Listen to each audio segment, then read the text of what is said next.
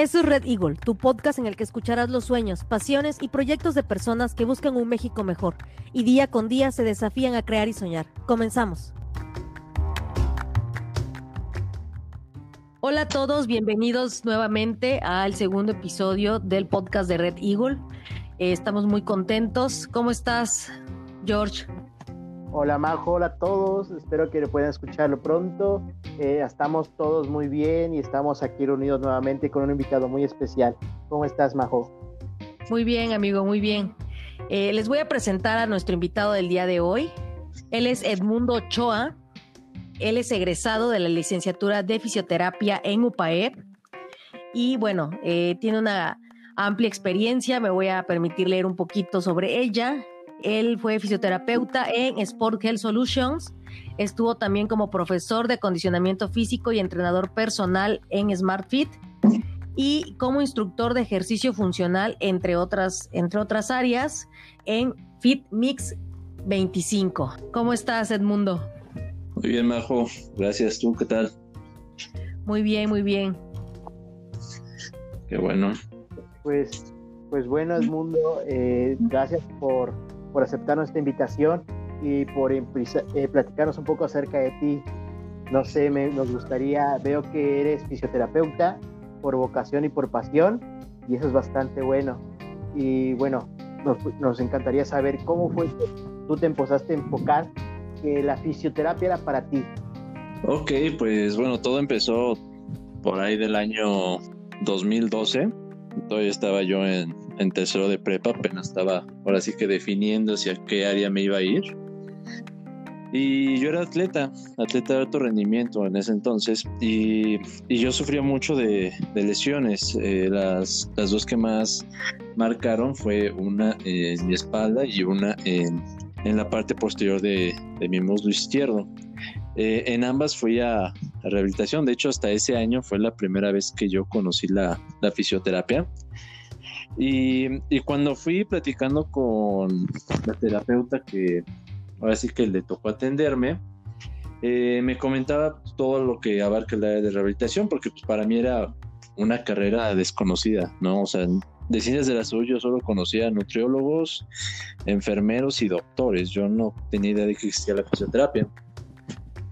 Y en una de esas lesiones que tuve, eh, platicando con un, un doctor eh, en deporte, yo tenía todavía la, ahora sí que la, la, necesidad de hacer deporte en la universidad y yo le pregunté, doctor, ¿usted qué opina entre la carrera de, de fisioterapia y de medicina y continuar haciendo deporte? Y él, y él me comentó en ese momento que la verdad hacer deporte y medicina prácticamente no se llevaba porque si pensaba uno terminar la carrera universitaria a los seis años, seis años y medio, imposible hacerlo con un deporte, eh, bueno, practicando un deporte, ¿no?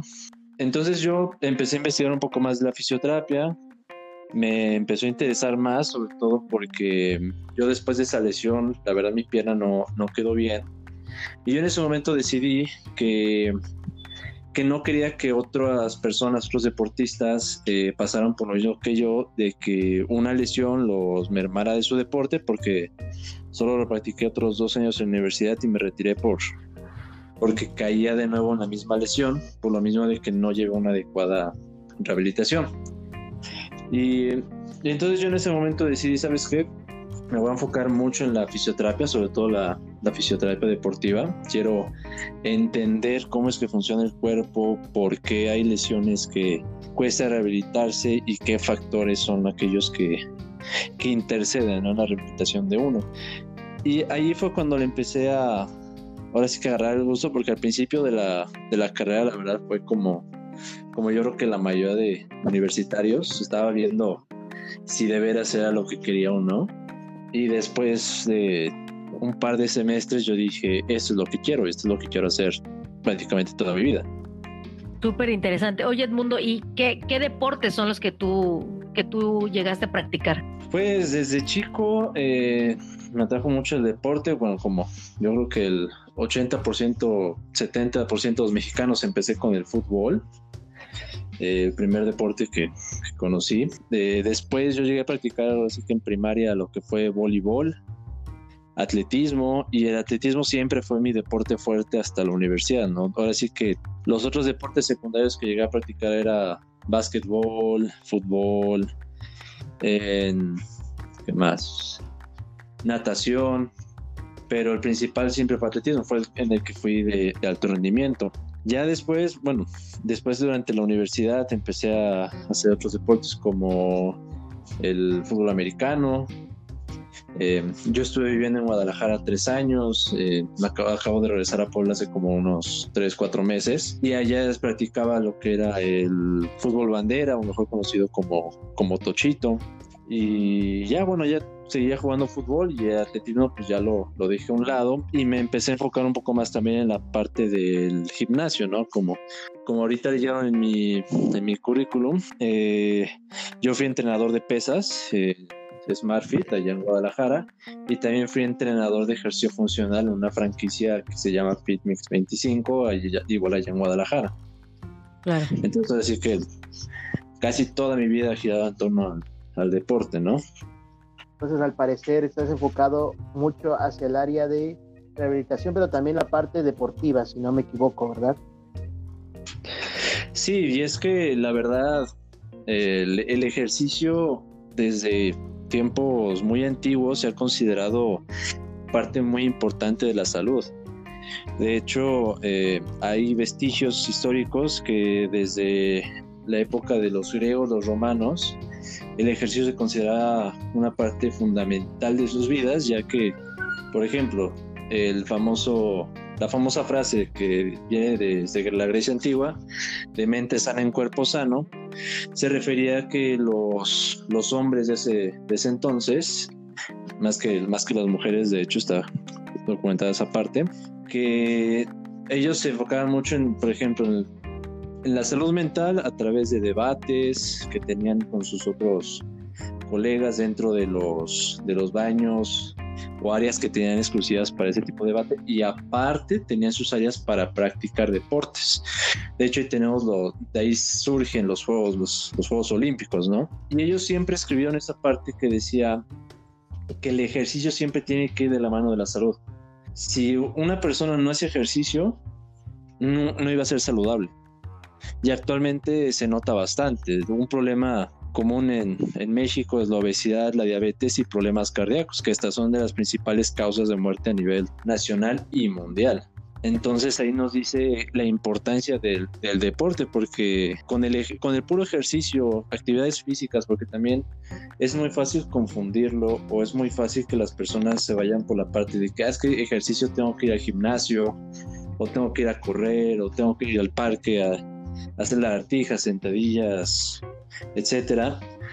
Hay que explicar mejor esa parte. ¿Por qué? Porque aquí lo que nosotros tenemos que promover como fisioterapeutas, como área de la salud, nutriólogos, médicos, todos los que están en la salud, es el ejercicio físico, como tal, actividad física, que es, no sé, en lugar de agarrar mi carro para irme de, de aquí a la tienda que está a 10 cuadras, me voy caminando y de, y de vuelta, ¿no? Eso es actividad física o el la, yo me encuentro muy comúnmente en, bueno, me encontré en mis prácticas y en mis trabajos, además de casa, que te decían es que yo antes limpiaba la casa completita, los dos pisos en una hora y, y de repente pues como mi marido ya no quiso trabajar, contrató a alguien y pues yo me sentí tan cómoda que dejé de hacer ejercicio, ¿no? Y después, ¿qué pasó? Pues me tuvieron que operar la rodilla, me tuvieron que operar la cadera, empieza a subir de peso, o el típico esposo que se jubiló y ya se la pasa sentado en su sillón mucho tiempo. Y actualmente se nota porque si ustedes eh, se han dado cuenta, ya es muy fácil encontrar niños con obesidad a nivel nacional. De hecho, creo que estamos en el primero o segundo lugar ah, en índice de obesidad infantil. Y uno dice, wow, ¿no? Claro. Oye, Edmundo, y por ejemplo, ¿qué, ahorita que, escuchamos todo lo que nos dices, ¿qué papel juega hoy la, fisioterapia? El papel que juega hoy en día eh, lo vamos a dividir en dos. El papel que se juega a nivel mundial y el papel que se juega a nivel nacional. ¿Por qué te lo quiero dividir en dos? Porque la fisioterapia aquí en México se puede decir que está prácticamente en pañales. No por los avances tecnológicos ni, ni, nada, porque los mismos avances que puede tener Estados Unidos pueden llegar acá por, gracias por a la globalización, etcétera, pero en cómo se ve a la profesión, ahí es como, como cambia, ¿no? Por ejemplo, a nivel mundial uno puede encontrar que el área de la fisioterapia está muy enfocada a la prevención o a actuar sobre las comunidades. Por ejemplo, yo recuerdo que tuve una profesora en la universidad, eh, yo, yo, Ali se llamaba así, que se fue a hacer una maestría a Estados Unidos enfocado a la fisioterapia de la comunidad. ¿Qué, qué quiere decir eso? Que esa área de la fisioterapia va, no sé, a, a X ciudad, la evalúa junto con ingenieros, arquitectos, todo, para ver cómo puede mejorar ese lugar para que sea más inclusivo y entonces las personas que tengan alguna discapacidad motriz o alguna discapacidad visual eh, o algún otro tipo de, discapacidad que merme su actividad y su desenvolvimiento con la sociedad, que ellos observen toda esa parte para decir, ¿sabes qué? Mira, podemos mejorar aquí, podemos mejorar esta parte, aquí hay que construir un poco más de rampas, aquí hay que hacer este tipo de, de semáforos, por decir, por citar algún ejemplo. Y eso se ve a nivel mundial, ¿no? Pero a nivel nacional, la fisioterapia no ha tomado ese papel todavía. Aquí todavía nos ven como alguien secundario, como alguien que, se los digo por experiencia propia, que tiene que seguir órdenes del médico, por ejemplo. Claro. En el sentido de que, no sé, tenemos eh, doctores que hacen su especialidad en rehabilitación y uno va a una clínica que, que tiene un doctor y el doctor prácticamente lo único que, que hace es te evalúo, hago un diagnóstico que es el mismo que hacen casi todos los médicos y yo pongo todas las indicaciones que va a aplicar el, el fisioterapeuta, se las doy al fisioterapeuta y el fisioterapeuta solo las aplica. Y, y casi casi si el fisioterapeuta quiere cambiar algo, está casi prohibido o lo tiene que primero comentar con el doctor y si el doctor autoriza, se hace, si no. Y, y, por esa parte es que también muchos pacientes o clientes también se les puede decir, o personas que nos rodean, es el típico de que ubican a un fisioterapeuta y lo primero que piensan es hace masaje. Cuando también están los profesionales que que son los masajistas, por ejemplo, ¿no? O el típico de que va uno a un pueblo y le dicen, ah, pues es que aquí tengo al huesero. Y es por eso, o sea, aquí en México no ha tomado ese papel tan importante como hay en otros países, por lo menos de que aquí todavía está en crecimiento. Yo he escuchado en muchos sitios de discusión acerca de la rehabilitación que en México no avanza tanto porque no tenemos un organismo que nos represente y nos defienda bien como se debe sí está el Colegio Nacional de Fisioterapeutas, pero dicen que no hace su papel como tal. Entonces es más, más difícil que se avance por esa parte. Por eso digo que es, es distinto el papel que se juega en la fisioterapia nacional que en la fisioterapia mundial. Digo, ya por ejemplo, me ha tocado ver fisioterapeutas de España o de Alemania, de Francia, que son considerados de los de primer nivel en área de salud, mientras aquí en México estamos considerados todavía en segundo nivel, tercer nivel también. bastante, bastante interesante esta parte.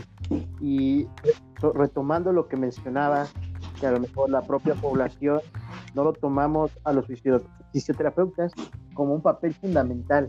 ¿Cómo creerías que sería como el camino ideal para empezar a que el mexicano promedio llegue y diga, ok, voy con una persona especializada, pero también para que los propios fisioterapeutas digan, ya no solamente hagan lo que, como me lo, mencionaba, una indicación del médico, sino que ellos tomen las riendas y sigan como las indicaciones que pues por eso es para lo que se preparan, para tratar de rehabilitar a una persona.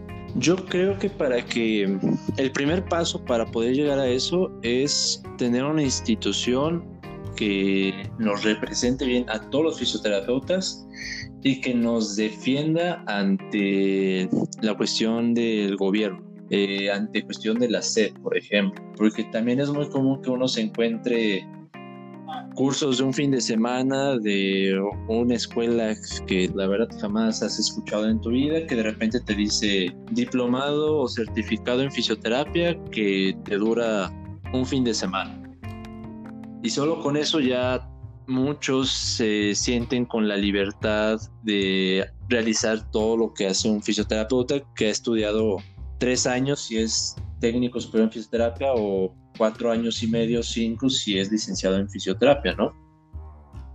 Se lo digo porque, digo, yo creo que lo primero es defender esa parte y eliminar todo, todo eso que lleva a la charla, charlatanería, creo que se, se dice la palabra, o la, o la intrusión, porque de hecho cuando yo trabajé en SmartFit sí me tocó que un entrenador tenía un certificado en fisioterapia que sacó un fin de semana y se ponía a dar terapia ahí a su a sus clientes en medio del gimnasio, ¿no? Y yo no los veía y al final los lesionaba más de lo que debía. Y pues ahí la verdad uno no puede decir nada por la cuestión del, del trabajo que se lo impedía, ¿no? Porque si nos decían que no podíamos meternos con clientes de otro entrenador, entonces ahí sí era como que muy... Uno se sentía atado de manos, ¿no? En ese sentido. Creo que no hace mucho ya han autorizado como un tipo de ley o así, que ya se reconoció la fisioterapia bien como una área de la salud. Falta un poco más en esa parte. No sé si me estoy dando a entender. Sí, sí, excelente. Sí, tienes mucha razón en esa parte. Como mayor reconocimiento adicional. Exacto, como que ya el gobierno diga, ¿sabes qué? Si tú quieres realizar cualquier procedimiento que tenga que ver con fisioterapia o rehabilitación, tienes que tener tu carrera en fisioterapia o kinesiología o los distintos nombres con los cuales se llega a conocer la carrera, ¿no? Pero tienes que tener, así como decían los papás, ¿no? Papelito habla. Claro, y es que aparte trabajan con seres humanos, ¿no? A final de cuentas. O sea, ayudan y trabajan y es como, tú decías, ¿no? Esta persona que, que le estaba dando como como consejos, digo, no estamos diciendo que les estuviera dando de mala fe, pero no tiene la capacidad y los conocimientos que, que ustedes han adquirido, ¿no? A través, a través de la carrera, a través de, de las, de las experiencias eh, personales que, que, han vivido, eh, pues justamente todo esto, ¿no? Pueden, pueden llegar a, a, a lastimar eh, de gravedad, incluso hasta una persona, ¿no? Por un mal movimiento o un mal consejo. Efectivamente, o el también una cuestión que es, es muy común en, yo creo que todas las carreras de la salud, el típico de, es que el vecino me aconsejó esto o el vecino vio esto en internet y le dijeron que funcionaba, y etcétera, etcétera, etcétera, que eso también nos viene a perjudicar a nosotros. ¿Por qué? Porque no sé si les ha pasado que van en el transporte público y de repente se sube alguien vendiendo la famosa pomada que tiene marihuanol, que les dice que les va a quitar todos los dolores habidos y por haber en el mundo. Sí, claro. Y es ese típico de que, ah, usted ya lo usó, sí, mi vecina lo usó y sí le funcionó. Y ahí van y lo compran y se la ponen y resulta ser que sí les quita el dolor momentáneamente, pero no les quita la lesión. Porque ese es un punto muy importante y es algo que que yo aprendí muy, se me quedó, así que se me quedó muy pegado en la universidad por un profesor que tuvimos, un chileno, que nos dijo, el dolor solo es un síntoma, no es el verdadero problema. Y mucho de los productos milagro que venden para cuestión de dolor es simplemente eso, es quitar dolor. Y uno dice, pues no, o sea, siendo, siendo el dolor solo un síntoma, es lo que hace ese tipo de productos es simplemente aumentar el umbral de dolor para que tú sientas dolor ya que haya mayor desgaste, pero ya que hay mayor desgaste ya va a ser muy tarde y vas a necesitar alguna operación, no sé, que una prótesis de rodilla o que ya tienen que intervenir quirúrgicamente el hombro porque ya no lo puedes mover y te lo tienen que liberar. Pero pues las personas no ven eso, ¿no? Porque en mi experiencia es el paciente tiene la menor culpa de todo lo que a él mismo le pasa. Claro. Y como mencionabas, ¿no? Tienen también, traen mucho este chip o han crecido mucho con esto de, bueno, esto, este, esta pomada me lo cura o si me tomo esto voy a estar bien porque lo vi por ahí o el típico, ¿no? Como dices, este, no, pues vamos con el huesero, ¿no? Y a lo mejor no, no es lo que realmente su cuerpo necesita en, en, ese, en ese momento, ¿no? O sea, es ver con más, pues, pues ver de, con otros ojos a la fisioterapia y hoy en día, ¿no? Exactamente. Y también no, no solo voy a hablar a favor de la fisioterapia, pero también un poco en contra, porque sí, me ha tocado verlo, de que así como en nuestras carreras han, han hecho intrusión, por ejemplo, el típico entrenador de gimnasio o entrenadores deportivos, también yo he conocido muchos fisioterapeutas que han hecho intrusión, por ejemplo, en el área de, del entrenamiento físico, ¿no? Porque yo tampoco es echarle muchas flores a la fisioterapia de que es lo mejor cuando se ha visto casos de de que a lo mejor tú como fisioterapeuta aprendiste algo de ejercicio en la universidad y ya vas y dices, ah, pues yo también te puedo aplicar una rutina de ejercicio maravillosa, ¿no? Y al fin y al cabo, no. Lo he visto también, digo, pasa en toda la vida de la salud. el famoso nutriólogo que te pone el reto de 25 días con su dieta y que él te pone tu, rutina de ejercicio y si te funciona bien, si no, pues ya le pagaste y, y perdiste el, el concurso, etcétera, ¿no? Digo, todo es un... Yo siempre he dicho, tú da lo que tú quieres recibir, ¿no? Prácticamente. Exacto. Claro, cada quien, de, cada quien desde, desde sus valores este, tiene, tiene, que, tiene que ir actuando, ¿no? Y bueno, Edmundo, este, sabemos que estás y tienes un, proyecto que se llama Core Sport. No sé si nos quisieras platicar eh, acerca de ese proyecto. Claro, eh, sí, este proyecto es algo que he estado viendo con un par de amigas de la universidad. Eh, lo estamos ahora sí que, ahora sí que todavía no estamos físicamente porque es todo, todo un rollo, ya nos dimos cuenta y aparte con esto de la pandemia era un poco más, más difícil sacarlo, sacarlo adelante. Pero en sí lo que nosotros queremos hacer es un centro de rehabilitación, una clínica, un, un lugar en el cual las personas puedan ir, acudir y sepan que van a estar en manos de, profesionales preparados para que ellos puedan salir bien.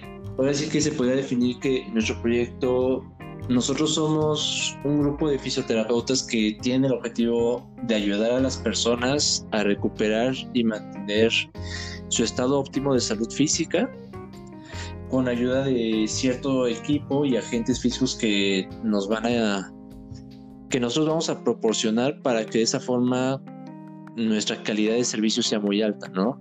Y esta calidad la vamos a ver reflejada en los resultados que se obtienen y en el y esperamos y esperemos que en el apego que los pacientes tengan al tratamiento. Como tal, la, la misión que tenemos con este proyecto como lo había mencionado anteriormente, es optimizar y recuperar la salud física de todas las personas, seas un niño, seas un deportista, seas una persona de la tercera edad o un adulto promedio, porque digo, por ejemplo, ahorita que estamos en pandemia, eh, lo más común es que todos hagan ejercicios que ven porque alguien los hizo en Instagram, Facebook, YouTube. Entonces, como esas personas no te están viendo, no saben todas las deficiencias que tú tienes físicamente. Entonces a lo mejor les dicen, ¿sabes qué vas a hacer lagartijas? Y todas las lagartijas no tal como tienen que ser, pero como tú las viste que las hizo alguien, después de hacerlo tres días ya te lesionaste el hombro. Eso genera lo que en nuestra área se conoce como kinesiofobia, que es el miedo al movimiento. Porque ahora la persona le va a tener miedo a las lagartijas. Entonces lo que vamos a buscar nosotros en este proyecto, en esta, en esta clínica, es que esa persona pierda ese miedo al movimiento y que ella misma se dé cuenta que hacer ejercicio o actividad física no está mal, todo lo contrario, que es lo más sano que puede hacer. Fíjate que suena bastante enriquecedor tu proyecto y bastante bueno y con ese gran enfoque que le das dando y que hace que también como dices ahora con el tema de la contingencia y demás, eh, muchas personas pues ejercicio así sin saber a lo mejor sus repercusiones, como tú lo mencionabas. Entonces todavía lo que es mayor daño, felicitarte por esa parte, porque también van como mejorando y buscando innovar y también como impactar en la vida de las... Exacto, es lo, lo principal, ¿no? Ahora sí que crear un, un impacto social, que las personas vean más por su salud y que también seamos un, ¿cómo, cómo decirlo? Que nosotros seamos como un centro de atención en el área de prevención, por ejemplo. Porque también es un área que no se explota mucho aquí en, aquí en el país, que es la prevención. Muchos buscan a los fisioterapeutas una vez que ya tienen la lesión o después de una operación que, que tuvieron, no antes. Y yo también siento que la fisioterapia en México no está muy enfocada a la prevención, sino simplemente a, yo espero que tú llegues con tu lesión, te aplico lo que tengo que aplicar, sales y a lo mejor te doy seguimiento o en unos meses vas a regresar conmigo, ¿no? Cuando es lo contrario, a lo mejor que vayamos a escuelas a darles pláticas de que por qué los niños no tienen que cargar mochilas muy pesadas, qué tipo de mochilas tienen que cargar, o las mamás cómo tienen que cargar a sus niños para no tener problemas, por ejemplo, de espalda, o ejercicios que pueden hacer las mujeres embarazadas para evitar dolores en la espalda baja, o fortalecimiento del suelo pélvico para posterior al parto, que llegan a tener muchos problemas por la misma zona, o hasta los niños deportistas, que como siempre quieren estar en un alto rendimiento, se exigen y se exigen y se exigen físicamente y después llegan las lesiones cuando podrían prevenirlo con un gran equipo de trabajo como los equipos profesionales de cualquier deporte que siempre tienen fisioterapeuta, doctor, entrenador y entre los tres trabajan en conjunto para tener en óptimas condiciones a su atleta, que yo creo que eso se debe aplicar en toda la población, no solo en atletas de alto rendimiento, sino en todos, pero es un enfoque que se tiene que ir llevando poco a poco a la realidad. Sí, tiene mucha razón, el mundo. Es un enfoque que se debe ir dando poco a poco y yo creo que con este proyecto que traes contigo y con tus compañeros es bastante bueno porque igual buscas impactar de manera social, pero también como avanzar poco a poco. Y ya para ir cerrando, me gustaría hacerte esta pregunta. ¿Con qué México sueña? Yo sueño con un México sano, ¿En qué sentido? Que, que reduzcamos los niveles de muerte por enfermedades que se pueden evitar tan fácilmente llevando una buena nutrición y, un, y una buena calidad de vida en cuanto al ejercicio, por ejemplo, que se reduzcan los índices de obesidad, que pensemos ya en la prevención y dejemos también de creer en cosas que no tienen sustento científico, ¿no? Digo, es como quien dice, es, es un sueño guajiro, dirían algunos, pero, pero digo, yo sí buscaría, buscaría esa parte. Digo, yo quiero impactar de esa forma en las personas que yo llego a conocer o llego o voy a llegar a tratar en un futuro. Que ellos vean y digan, ¿sabes qué? Estoy haciendo malas cosas por mi salud, voy a cambiarlas y que ellos mismos puedan impactar a otras personas ahora sí que corriendo la voz de que sabes que es que esto es malo, esto es bueno, y yo la verdad quiero cuidarme. ¿Por qué? Porque ya vimos ahorita las consecuencias en esta pandemia que te dicen que los factores de mayor riesgo son diabetes, obesidad y problemas cardíacos, que se corrigen fácilmente con nutrición, ejercicio y buenos hábitos de, de higiene y de salud, ¿no? Digo, yo sueño que en algún momento lleguemos a ser como Islandia o Noruega, que su obesidad ahorita prácticamente son el país con, de los países con menos obesidad en el mundo. ¿Por qué? Porque en su tiempo dijeron, ¿sabes qué? Vamos a tomar estas medidas.